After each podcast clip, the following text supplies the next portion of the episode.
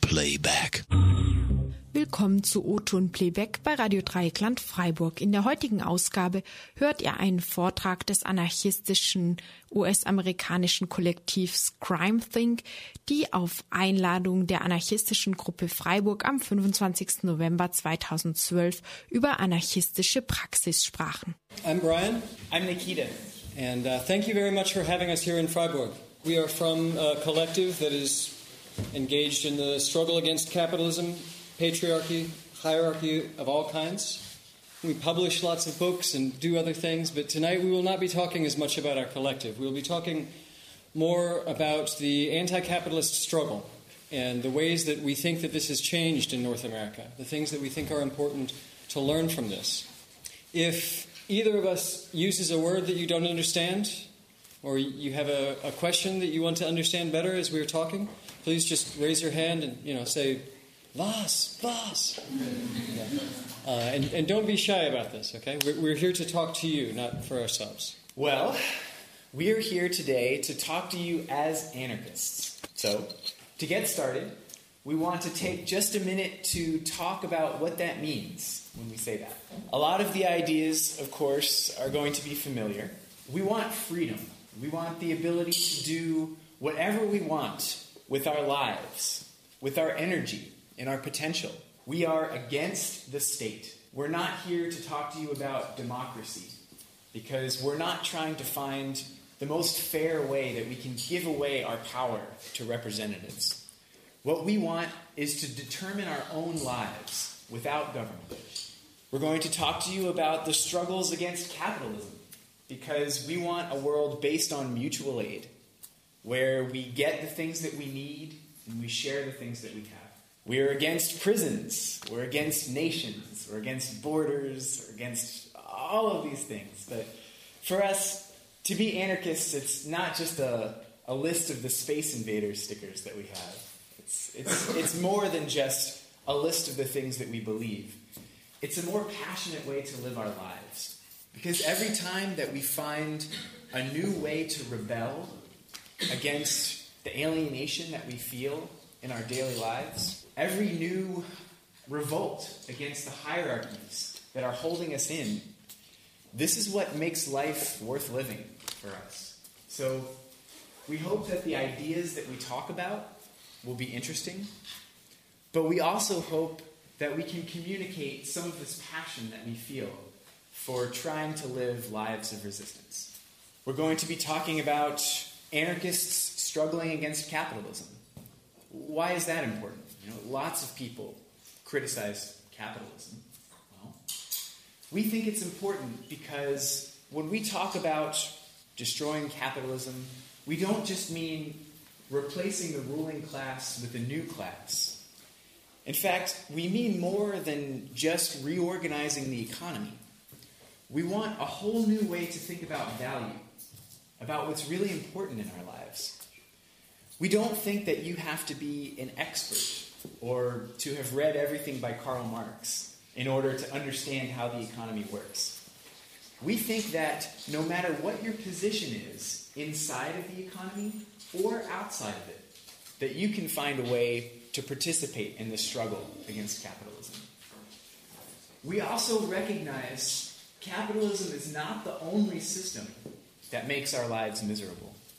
So many hierarchies divide us from each other along lines of race, along lines of citizenship, gender, and sexuality. And we don't think that all of these hierarchies are just consequences of capitalism. But we do think that the economy is an important place where all of them come together. So, even though we're going to be focusing on anti capitalist struggle, we always want to remember that it's not just a question of a different economy, it's a struggle against all forms of hierarchy. So, to get started, we want to talk a little bit about the ways that people have come together to fight capitalism in the past. The things that we've learned, the things that have changed, and what a strategy to fight capitalism will look like today. To talk about anti capitalist struggle, I want to talk about three different places that it can begin from production, from consumption, and from precarity. By precarity, I mean the instability that affects more and more of us under capitalism. I don't just mean the precariat, you know, a, a group of people who don't have fixed jobs or job security. I mean that everybody today has less and less stability inside of the economy. Um, but we'll get to this. We'll get to this in a minute. First, I want to talk about anti-capitalist struggle that begins from production. This is where the old-fashioned Marxists expected to see an anti-capitalist revolution. You know, in the factories, the workers would come together with their big muscles, you know, these like East German uh, statues of the workers with their tools. They would, you know, occupy the factories and seize the means of production, use it to create a proletarian utopia. Now, for some reason, this did not happen in the United States. The first place Marx thought it would happen. Why not? I think that struggles against capitalism that begin in production mix together, they often have two different ideas, right? One is the idea that we deserve to have complete control of our lives, that we deserve to not just to make whatever we want in the factories, but to make whatever we want of ourselves. This is what I would call the revolutionary or anarchist idea. The other is the idea that it's okay for us to spend our lives in factories, but we deserve, you know, to have the things that we make in them. So if you make televisions, well, you, you should have a television. If you make cars, you deserve to have a car. In the 19th century in the US, these two ideas were mixed together. Right? The same unions that sometimes would demand higher wages, other, other times they would burn down factories or kill their bosses. But the way to defeat a movement is to break it into its reformist and revolutionary parts. Right? You grant some of the reforms, crush the revolutionaries. We see this happen in the United States with Henry Ford. Ford is trying to make money by selling automobiles. He knows that if he can sell the cars cheaper, that he'll make more money.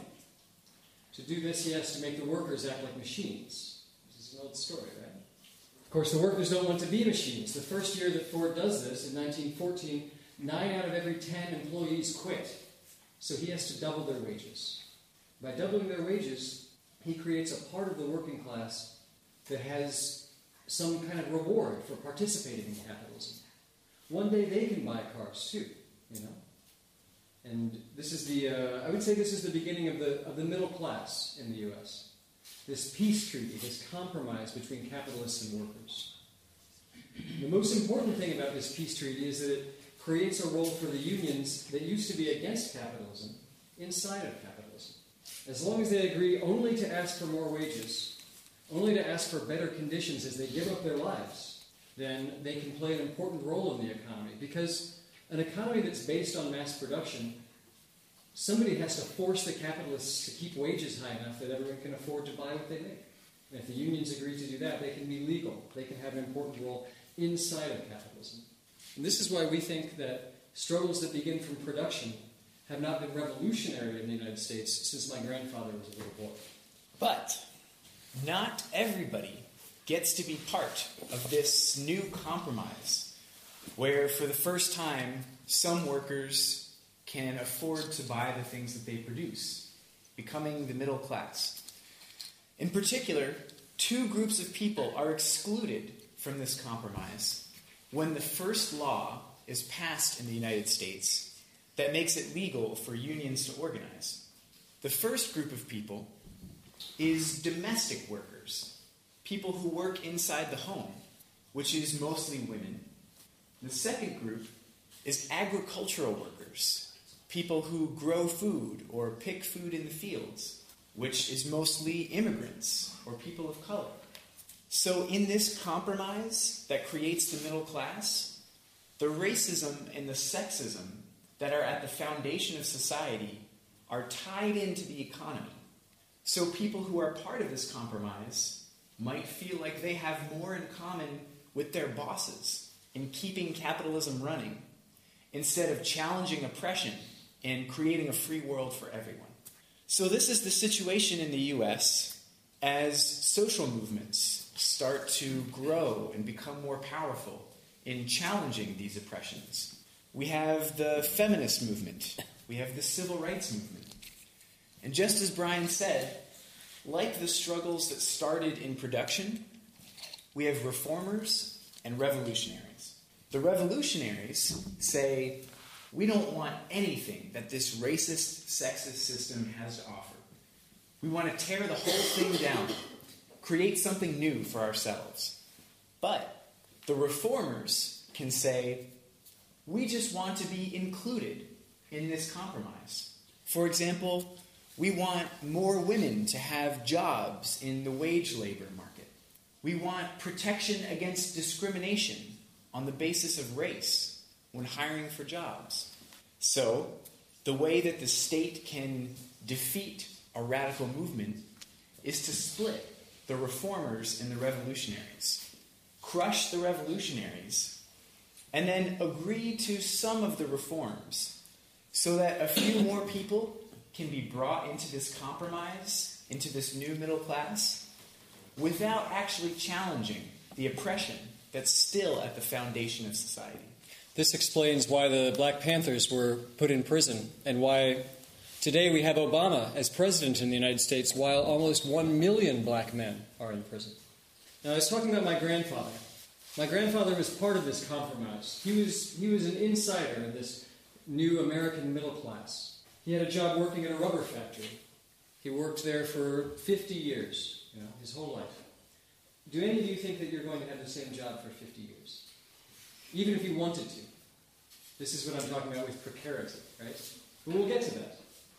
First, I want to emphasize that even though my grandfather was part of this compromise, I know it wasn't good for him. And I know it wasn't good for him because my mother's generation rebelled against the compromise that he had made. You know, this is the 1960s, the, the hippies, you know, the people who say, we don't want to just have the same television and the same car, the same mass produced life. We want to be individuals. We want to be unique somehow. You know?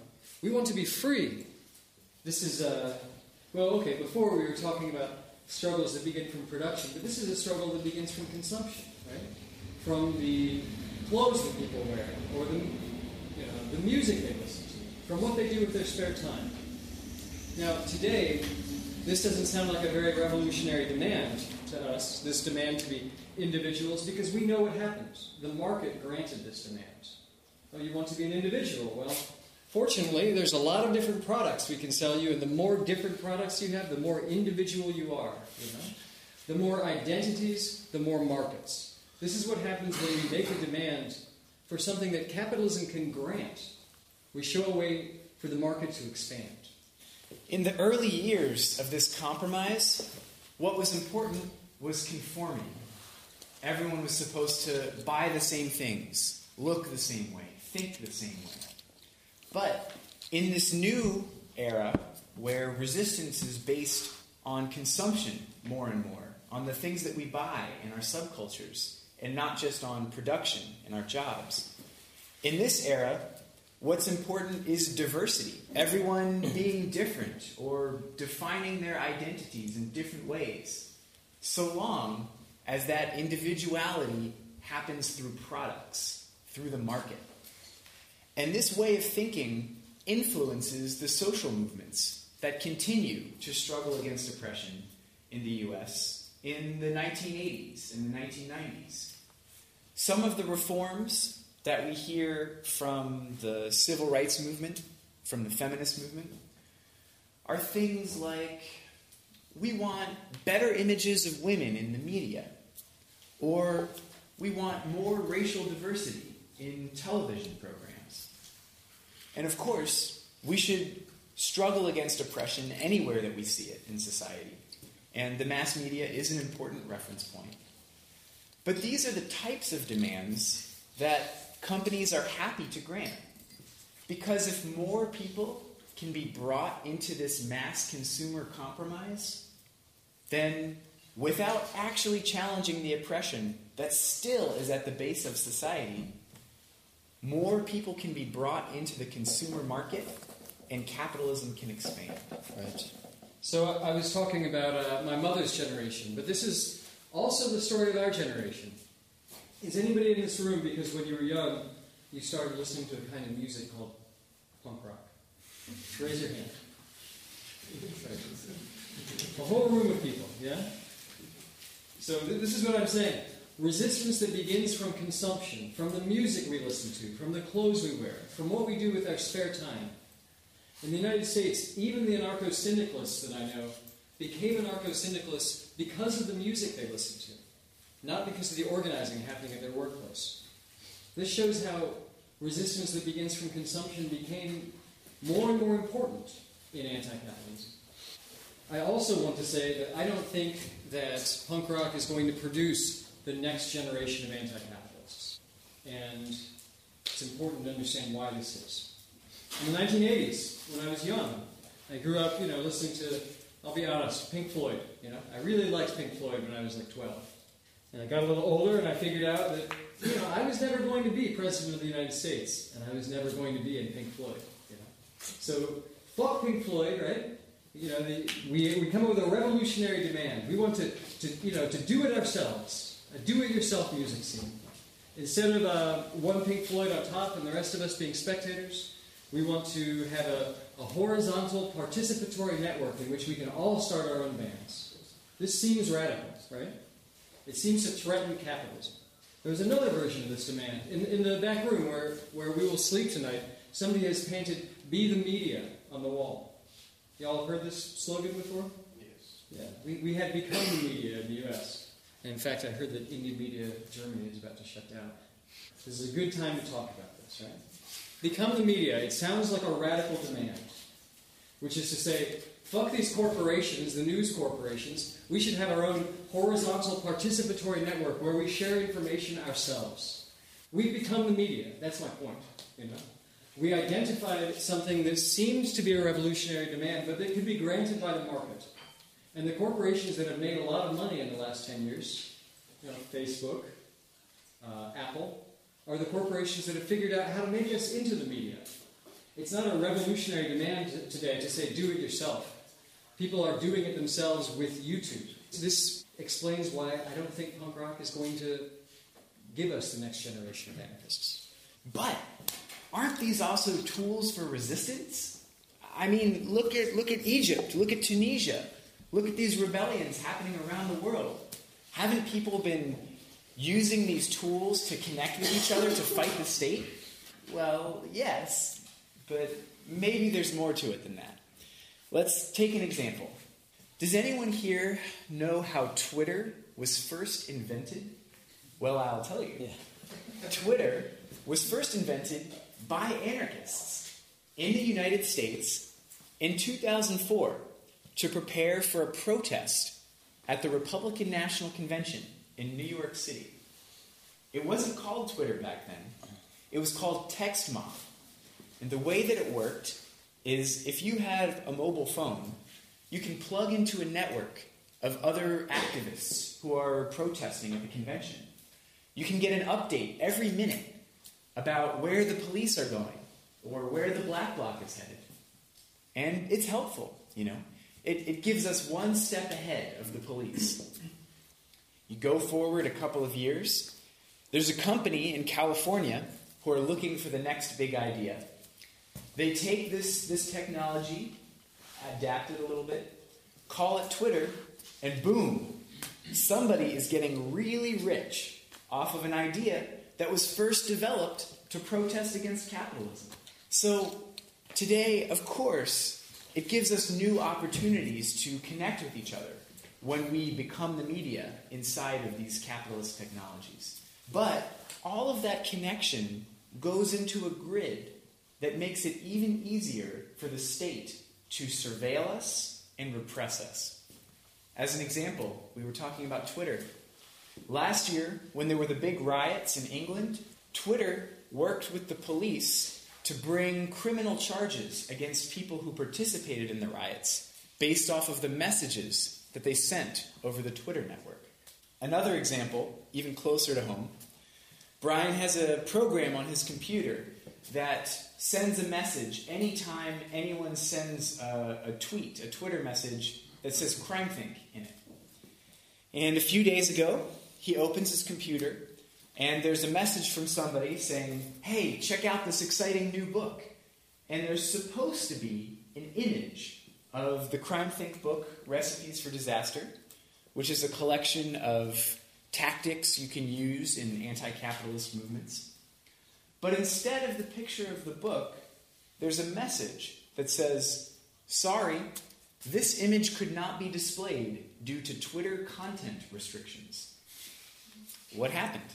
It turns out that someone that works for Twitter in California can check a box on their computer screen and make it impossible for anyone to see any image that they think is objectionable. For example, books about how to protest capitalism. And it would only take checking one more box on their computer screen to prevent us from ever seeing that message in the first place. It used to be that the US government would spend tons of money every year trying to make a map of the relationships between radical activists. But they don't have to do that today because we do it for them for free, better than they ever could. Through Facebook, through the websites that we use, through our mobile phone records. So we're not saying that we should never use any of these technologies. Some of them might be the reason why you're here tonight.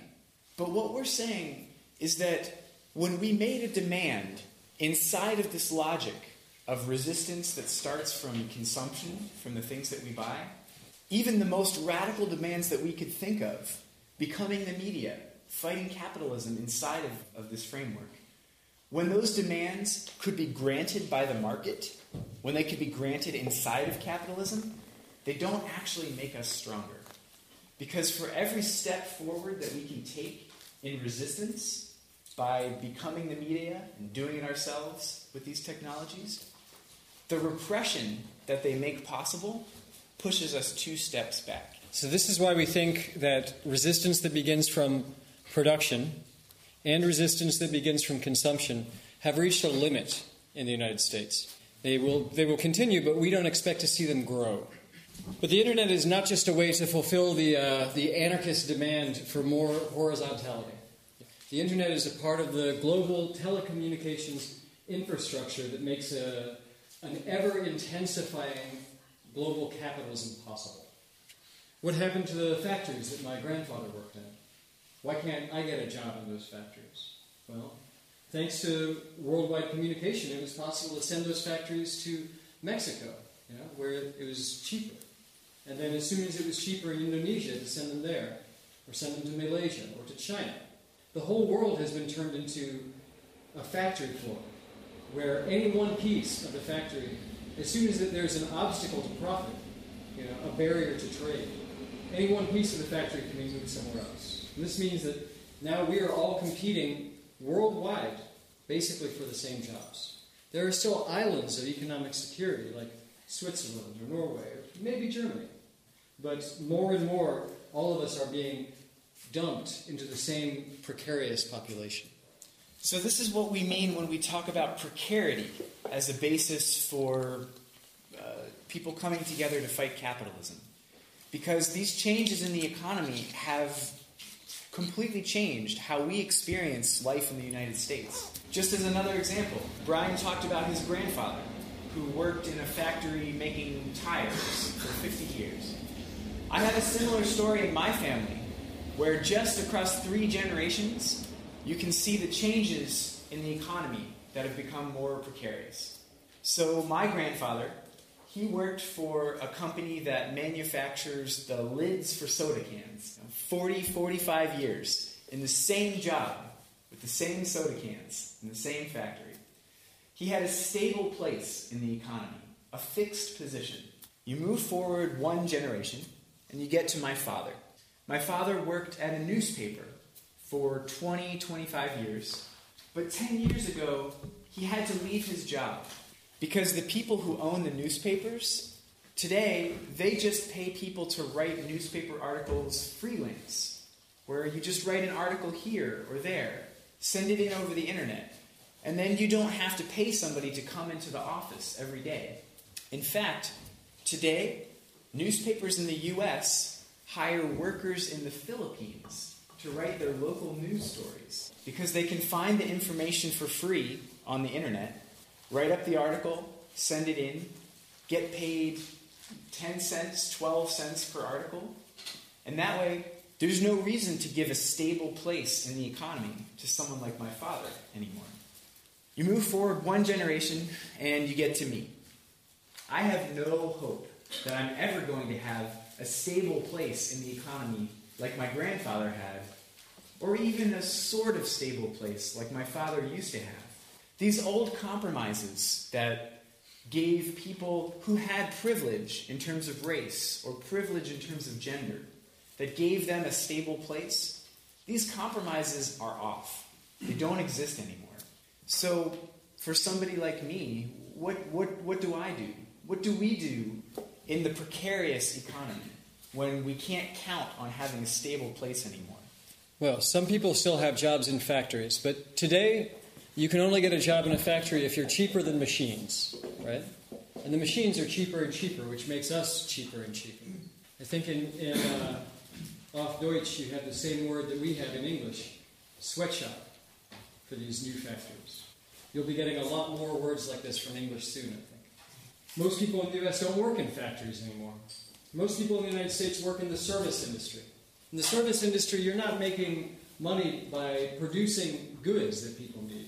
You're making money by competing to sell the goods. So, for example, you're not building houses, you are working at a real estate agency. You're not growing coffee beans, you're working at a coffee shop. In theory, rich people can pour their own coffee. Your job when you work at the coffee shop is to create an atmosphere in which they really want the coffee. A hundred years ago, it was possible for people to imagine that a revolution would mean that we kept doing the same things with our lives, but we did them for ourselves instead of for capitalists. You know, you stay in the factory, you just produce something good in the factory. You produce what you want according to your own rules. How would we use a coffee shop or a, a telemarketing call center in an anarchist society? How can you be a telemarketer for the revolution? Today, it seems that an anti capitalist struggle means rejecting our own roles in the economy rather than transforming them. So, today, most people in the US who have jobs work in the service industry. But that doesn't mean that it's easy to find a job. In fact, it's harder and harder since not many people have a stable place anymore. So, what can you do? What do you do to give yourself some advantage to find a job? More and more, we have to make our whole lives into commodities for the market. This is what I mean. One time, I needed a job, and I decided to apply at a bar to be a bartender. So I walked into the bar, and I said to the boss, Hi, I'd like to work at your bar. And the boss says, Okay, show me your Facebook profile. What? What? My, my Facebook profile? I, I don't have a Facebook profile. What? Why would I have to have a profile on some internet website just to apply for a job? The guy who owned this bar, he didn't want to have to pay me for the free labor that I would do to make a big list of friends who would all come to see me when I work at the new bar. He didn't want to have to pay me to list all of my cool interests so that other people could search for those interests and find a place to hang out. He didn't want to have to pay me for the free advertising when I put photographs of me working at the new bar up on my Facebook profile so that my internet friends can all see what a cool place it is. So, you see, all of these things that used to be my private life, my, my interests, my hobbies, even, even my friendships, all of these things are sucked into the process of creating value for capitalism. But what happens if you don't have a Facebook profile? What if you don't have a subculture that you can turn into a commodity? Then probably you will find yourself doing temporary labor. This means jobs that you just work for a month or a week, maybe even just one day. Many people that we know back home wake up every morning and look on the computer to see what day labor jobs are available to find out what they're going to do that day. You might be mowing the lawn for somebody, or writing a paper for a university student, or having sex with a rich person. But whatever it is, all of these temporary jobs, they have two things in common. The first is that there's no security. Just because you have a job today, it doesn't mean that you're going to have the same job or any job at all tomorrow. And the second thing is that you're not just competing against other people who have the same education that you do or who work in the same industry. You have to compete against everybody else in society who also is precarious, who also doesn't have a stable place in the economy. And if you can't compete successfully, you have to look into another kind of employment, which is in illegal capitalism. The people in Mexico who worked in the factories that went there from the US, when those factories moved to East Asia, uh, many of them went into one of two different industries. The first is the drug trade, which is enormous in Mexico and parts of the US. And the other is that people crossed the border illegally into the United States to work there, be able to get a job wherever they could. We're not just talking about a few people who crossed the border and worked for a few months. Something between 12 and 20 million people, almost the population of Scandinavia, live permanently in the United States as illegal workers, working legal jobs for illegally low wages because they have no rights at all. This is a population that, without it, capitalism, the economy in the United States would collapse. So we see how illegal capitalism and legal capitalism are part of the same thing. So maybe you can find an illegal job, but what happens if you get caught? Well, then there's prison, which is another part of the precarious economy that's growing and growing. Today in the U.S., two and a half million people are in prison. This is more people than any country in history has ever locked up at the same time. Why? Why so many people in jail in the U.S. today? The U.S. uses prison as a way to solve social problems. When unemployment is too high, those people are stored in prison. When the state wants to save money, instead of paying to help people who have mental health problems or drug addictions, those people go to prison instead of getting treatment. When there are rebellions in cities from people who have no hope and no future in the economy, those people go to prison. So, prison is like a warehouse where the surplus population of the U.S. is stored, people who are excluded from the economy. And it's also a pool of slave labor, a place where people have to work for no wage at all, or just a tiny one, in a way that keeps everybody in society more precarious, whether you're inside prison or outside of it. Prison is not the worst thing that can happen to you in the U.S. At the very bottom of the economy, we find the homeless, the jobless, people who try to get into prison so that they can survive the winter. This is the end result for humanity in a globalized capitalism, is that we are being thrown away like trash in the wasteland capitalism creates. when we talk about anti-capitalist struggle, this is the population we should be thinking of, not the workers with their big muscles and the statues from East Germany. And the thing that uh, the thing that is interesting about this new situation is that the old reforms and compromises that put an end to the previous generations of struggle don't do anything to solve the problems that we have today as we become more and more precarious. So, now we get to talk about the exciting part, which is resistance. I mean, that's why we're all here, right? The, the question that we want to ask is how are we going to overthrow capitalism? But this is a really big question. You know, it's still early, so maybe we should see if we can break it down a little bit. Uh, let's, let's, let's think of four different questions that are a part of this process of figuring out how to, how to defeat capitalism.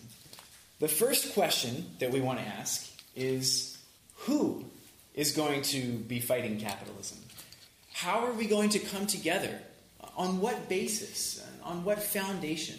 How are we going to find each other? Well, as we've argued, we don't think that the place that is going to grow for anti capitalist resistance is going to be in our roles in production, in our jobs, in our stable places in the economy. we also don't think it's going to be in our place in consumption, the things that we buy together, our subcultures. Of course, workers are still going to organize unions and occupy their workplaces. And this is great. We want this to happen. And also, punks are still going to form bands and politicize each other through music. And this is awesome. We want this too. But we don't think that either of these things are going to grow in the way that they did in previous generations of anti capitalist struggle. Instead, we think that the basis for struggle more and more isn't going to be our stable roles inside the economy, but the fact that we don't have stable roles anymore. This shared feeling of vulnerability, a shared feeling of precarity, the, the, the way that we can't count on the future anymore, on having a stable role or a stable job. This is going to be what's bringing people together more and more to fight capitalism. And it's going to change the way that we think about class and what our strategies have to be. But don't take my word for it. Let's, let's look at some of the social movements that have come up in the U.S. since the economic crisis. So, when I say social movements in the U.S., what's the most recent one you think of? Uh, Occupy. You said who? Occupy. There was a Frankfurt version. Ah, okay. Well, yeah, Occupy. Occupy is the first thing that everyone thinks of, right? Occupy is not my favorite anti-capitalist movement. You know? If Occupy had been the movement that overthrew capitalism, it would be a hundred more years of bad luck. But it's important to understand why Occupy spread when others didn't. Because Occupy was not the first attempt to have an anti-capitalist movement after the economic crisis hit. The crisis hit the United States in 2008. And the first thing that happened was actually very old fashioned. Um, workers occupied their workplace in Chicago. They were all over the news, and it seemed like a return to the 19th century, you know. And Obama said that he supported them. Good for them. What could go wrong, right? But it didn't spread. Nobody else occupied a factory. And I think it didn't spread for the reasons we've been talking about, you know. Because today, as soon as there's an obstacle to profit somewhere, then you know that, that workplace just goes somewhere else. You can't fight capitalism from a fixed position today. So it didn't spread. The next thing that happened in 2009, students occupied their school in New York City to protest against their costs increasing. this did spread a bit. First, it happened in New York, and then it, it happened in California. that students occupied their schools. But after a year, this, this movement died down also. Why did it die down? In the United States, it costs you know, tens of thousands of dollars to go to the university. These people were protesting against that cost increasing. But if you're protesting this year against your cost increasing, then next year you're just somebody who can't afford to go to school. You can't participate in a movement that is about defending a place you can't hold on to in the economy. So it didn't spread. The next thing that happened in 2011, state employees occupied the Capitol building in Wisconsin, protesting against losing their union rights, losing their wages. This is actually the, the last group of people that were part of this compromise I was talking about. You know? The last group of people that thought they could count on being part of the middle class. This happened in Wisconsin. It was big news, but it didn't spread anywhere else in the country, even though the same cuts were happening to state workers in many other parts of the U.S. Why, why didn't this spread?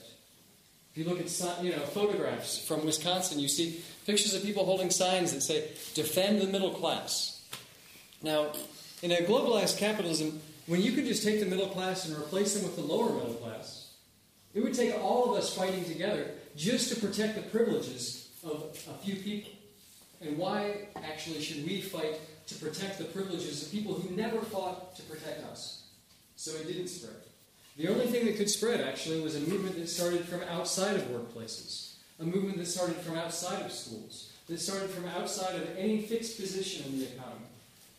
As soon as there was this occupation in New York City, starting from the shared vulnerability we all experience under capitalism today, you know, it just took two weeks for there to be hundreds of occupations all around the country. For me, this says a lot about how we have to think about our struggle. And I, I want to say that today maybe it is a, an old fashioned idea or even a reactionary idea to say workers should occupy their workplaces. Does that mean that if you don't have a stable job, you don't have a right to occupy a workplace? I think the people who have no stable jobs are the first ones who should have the right to take over a workplace. It's a reactionary idea to say students should occupy their schools. Does that mean you have to be able to afford to go to school to have the right to occupy a school? What about all the people who can't afford to go to school? I think they have the most right to take over schools and do whatever they want. This is a different way to think about the basis, the reason for coming together to fight capitalism. So, based off of that, the next question that we want to ask is what are we going to do? What are the tactics? What are the practices that we can use in anti capitalist movements today? Because social movements might get started based off of uh, a demand or an ideology or something like that. But they keep going and they keep growing when the people who are a part of these movements find something to do together, a, a concrete action that they can take to hold that movement together. So, again, to answer this, we want to look at some of the social movements in North America since the economic crisis and ask what are the tactics and practices that kept these movements growing? Right. Because the first thing that you should ask when I talk about Occupy is if Occupy is so great, what happened to it, right? And it's true. In the US, people occupied these parks. They were there for a couple months. The police forced them out. And people went home, having learned that it's not enough just to hold a sign saying, please, democracy, fix everything. Has anybody here heard of Occupy Oakland? The reason you've heard of Occupy Oakland is not because Oakland is the most famous place in the United States, right? It's because Occupy Oakland kept growing and kept getting stronger when the occupations in other parts of the country were dying. And that's because when Occupy Oakland was evicted, people didn't just go home and give up. They came up with a new strategy. In Oakland, they called for a, a general strike after the police attacked them. Anybody hear about this? Throw up your hand so I know. Okay, yeah, a few. Now, the last general strike in the United States happened in 1946, long time ago. And in fact, it happened in Oakland. So it's easy to compare right? In 1946, it was enough for the workers in Oakland to leave their workplaces and the city was shut down. In 2011, when everybody has a different workplace every month and some people have no workplace, what does it look like to have a general strike? You know, does it mean that we just, you know, don't turn on our computer in the morning, or that you shut down the coffee shop and hope capitalism will crash if the rich don't have coffee? So they had to come up with a new strategy, right? In Oakland, they went to the ports and they blockaded the harbor. They shut down the flows of the economy. They went to the business district. They shut down the businesses. They interrupted the economy from outside of it, which I think is what we have to do to be able to have any power as an anti capitalist movement today. To be able to make a movement that is worth participating in. This is what we have to be able to do. I'll, I'll give one more example of this, which is in Montreal. At the beginning of 2012, when Occupy was dying down, even in Oakland, students went on strike in Montreal, in Canada. They occupied school buildings, you know, and of course the first thing the police did was come and force them out of the school buildings. You know, silly students. Occupy is so 2011.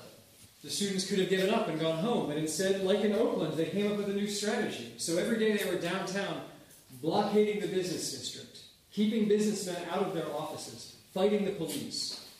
I think that this is what we have to do to be able to have any power, any reason to be together in a movement today. So, this is a different way to think about tactics, about what keeps movements growing. Based off of that, the next question that we want to ask is what is our overall strategy? How are we going to work together to fight capitalism? To answer this, we want to talk a little bit about the traditional strategy of the left. Now, this is my first time in Germany, so I'm still trying to figure out this whole radical left thing because there's nothing like this in the United States. We don't have we don't have any uh, you know left parties in the parliament.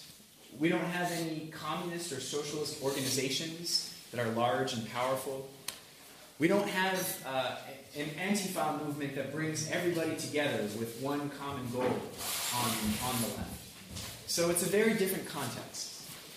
But for people in the US who are inspired by the, the left tradition, your strategy for revolution looks something like this. You find a group of people. Maybe it's workers in the same industry, or students at a school, an oppressed group, and you help this group organize to win a small reform. And then you help another group organize. And they win a small reform. These groups realize that if they work together in solidarity, they can help each other win a little bit bigger reform. So your overall strategy is based off of helping more and more groups win more and more small reforms so that they can build and build until you win the biggest reform of all revolution. Now, we don't think that this strategy is going to work to overthrow capitalism. Why not? Well, part of the reason is because the reforms that the old generations won helped to stabilize the system instead of challenge it. But another reason is because many of these reforms that the left movements are demanding today, they're not even possible in the precarious economy. Capitalism isn't a bad system just because the bosses and the politicians are mean and greedy people. I mean, maybe they are, but that's not the point. The point is that capitalism is a structure that can only reward greed and exploitation. It can't do otherwise. So, if you own a factory, even if you're the nicest factory owner in the world, and you want to grant the demands that your workers are demanding for better wages and more stability, if you try to do that, the capital underneath your factory is just going to fly away somewhere else where exploitation is easier. And this is happening even for the state employees in the US, who are the last people clinging to this old compromise of the middle class as it's melting away. So, if your strategy for revolution is based off of lots of groups winning small reforms, you might be in trouble because we're just not winning those reforms anymore. In fact, of the social movements that we've talked about so far, none of them have won almost any of the reforms that they were fighting for.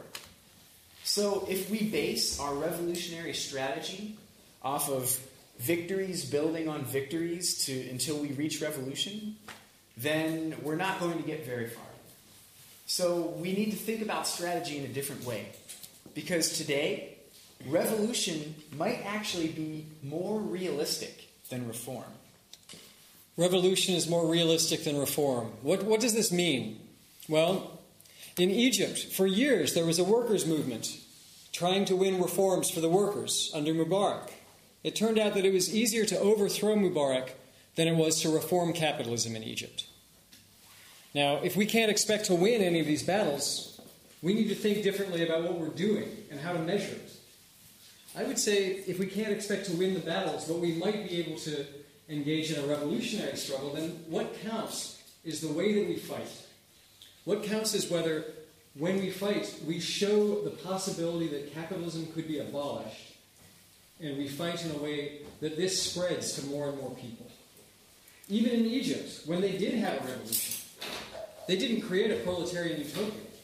The most important thing about the revolution that they had was the way that it spread to other places to create more and more struggles. It spread from Tunisia to Egypt to Spain to Greece to the United States.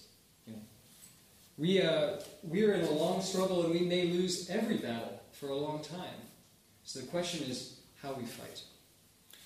This is a different way to think about strategy. It's not based off of the victories that we win, but based off of creating a new precedent for struggle. So, based off of that, the last question that we want to ask is what is the role for anarchists in all of this? What can we do? And I think that we can actually play an important role in these anti capitalist struggles. In particular, there are two things that we can do. We can change the sense of what is possible, and we can change the sense of what is legitimate, of what we have a right to do. To change what's possible, this means experimenting with new tactics, pushing them further than they've ever been pushed before. opening up spaces where others can participate in kinds of action that they thought were impossible.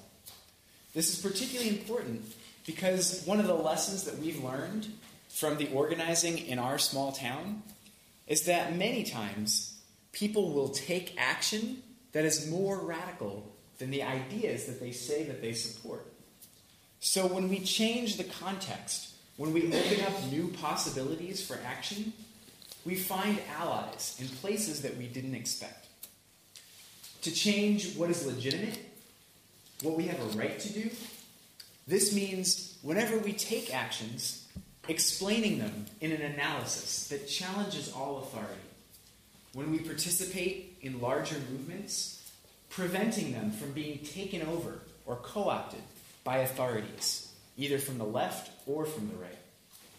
We don't see ourselves as being a vanguard. We are not the most important people at the center of the struggle.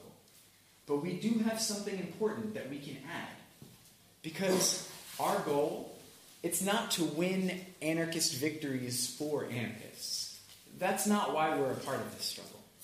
Our goal is to experiment with anarchist tactics. That means kinds of fighting that spread power horizontally instead of vertically. Kinds of fighting that challenge all authority.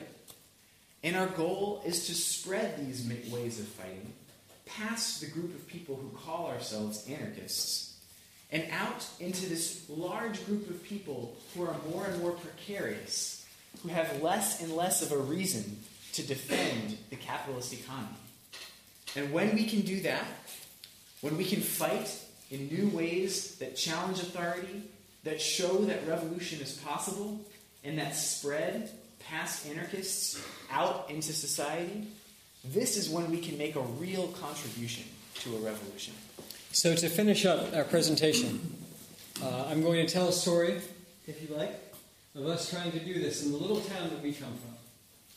We come from a, a town that I think is actually smaller than this one. There's like 60,000 people in our town. How many people live here? So, a lot more, actually. In our town, there used to be only one anarchist, in fact, but now there's uh, probably as many anarchists as there are people in this room.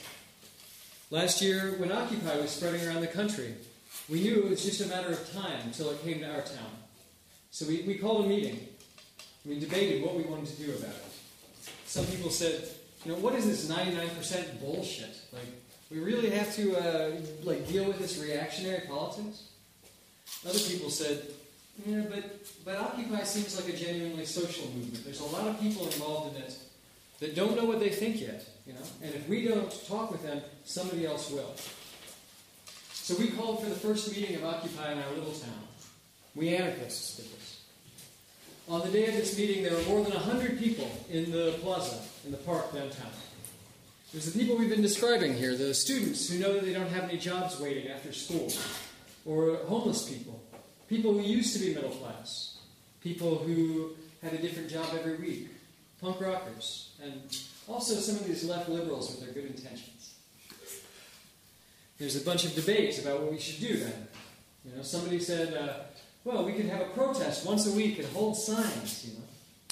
Somebody else said, well, we could do what they're doing in New York and occupy the plaza. Another person who didn't have much experience said, is that, is that legal to occupy a plaza? Won't we get in trouble? and one of these left liberals said, oh, don't worry, we can ask the police for permission. Yeah. Maybe this has happened to you also. So, one of my uh, one of my comrades stands up and she says, "Who here would occupy the plaza tonight without permission, regardless of what anybody else thinks?" Yeah. And like five of us raise our hands, you know, but we're sort of looking around. Everybody else is like y'all with their hands down, you know. This is the you know typical situation for anarchists where we're like, oh man, we're in trouble again. um, but the five of us go over to talk about how we're going to single-handedly occupy this plaza. And because we've taken the first step, five more people come over. You know, that night, almost 40 people occupy the plaza, and over the next month, more than 100 people get involved in the occupation. Because we took the first step, we opened up a space for people who thought that this was impossible to join. And now they're starting to wonder what else is possible. People who didn't think that they had the right to occupy the plaza now are starting to feel that they might have the right to do a lot more. But after a month, our occupation stops growing. Why does it stop growing? Well, if you're homeless, occupying a plaza is great. You have somewhere to sleep. And if you are a left liberal with your sign, it's great to occupy a plaza. You can hold your sign. But it doesn't help the rest of us and the problems that we have from capitalism to occupy a plaza. So again, the anarchists in our town meet and discuss what we should do about this. We have to challenge the movement, or else we're sure it will die. We have to challenge ourselves because we're also part of the society, you know. And we have to challenge the society itself. We have to show that it can be challenged. What does it mean to challenge society itself? Well, in the United States, nothing is more important than private property. Private property is worth more than human life. If you want to challenge capitalism in the US, you have to start by challenging this. This is why there's no squatting movement in the US. If you squat a building and the police find out about it, they'll be there immediately and they will get rid of you. You know, they'll come with guns, they're not afraid to shoot you if they have to. They kill hundreds of people every year in the US. So, in our discussions, our secret discussions, because we knew we couldn't reach consensus with the left liberals and the undercover cops, we decided that what we have to do is occupy a building. And this is the craziest thing we could do in our situation. So the next week, leaving from our anarchist book fair, 40 of us with our little black flags, you know, march across the town to the biggest empty building on the main street. We open it up, we take it over. Some people are inside building a kitchen or building an info lobby, cleaning it up. Other people are outside giving out maps of what the building will look like when it's been turned into a social center, giving them out to everyone. And all these people who had never been interested in our occupation are coming in and looking around the building. You know?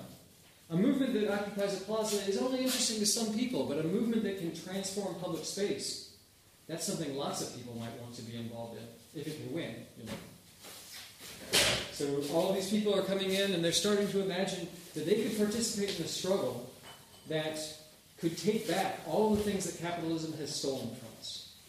That night we have a dance party in the building. More than 100 people come through. And people sleep there as we guard it, you know, waiting for the police to come. The next day, you know, we have meetings all day in the building, and people, new people, keep coming, keep coming to investigate it. There's a lot of excitement about this. And us, we're excited too. We're like, you know, finally we've had this building for 24 hours, and we're like, oh, you know, we won, we got a building. Maybe we can reform capitalism one building at a time.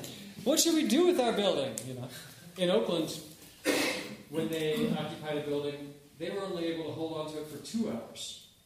And that was with hundreds of people fighting the police from behind burning barricades. So holding a building for 24 hours is a miracle. You know, and we're starting to think that maybe we could, maybe we were wrong about this analysis of not being able to win battles. And of course, at this moment, through the back door, um, you know, crashes open and uh, a military vehicle with armor, you know, comes comes zooming in. The SWAT team fans out everywhere with their machine guns. Of course, this happened. We're talking about the U.S. The interesting thing is that if we had done this two months before, nobody would have cared about us. But now, because so many people had participated in this and their imaginations were bigger, people were furious about the police attack. There's a line of police around the building, and around that line, there's another line of people screaming at them. That night, a black bloc of 100 people marched around our little town. The biggest action like that in our history. Some people who had been in black blocs, but many people who had never worn a black sweatshirt with bad intentions. People who had never thought of themselves as anarchists. My point is, we didn't win. We don't still have this building. What we did was we fought in a way that could spread, that could draw in more and more people. After this weekend, all of our projects in the town as anarchists got bigger and bigger and more interesting. This is this struggle in which we try to show the possibility that capitalism can finally be destroyed is what connects us to the people struggling in Tunisia and in Greece, maybe in Germany. This is what we're trying to do. Bei O-Tune Playback hörtet ihr heute den Mitschnitt eines Vortrags der US-amerikanischen anarchistischen Gruppe Crime Think, der am 25. November 2012 auf Einladung der AG Freiburg in der KTS stattfand.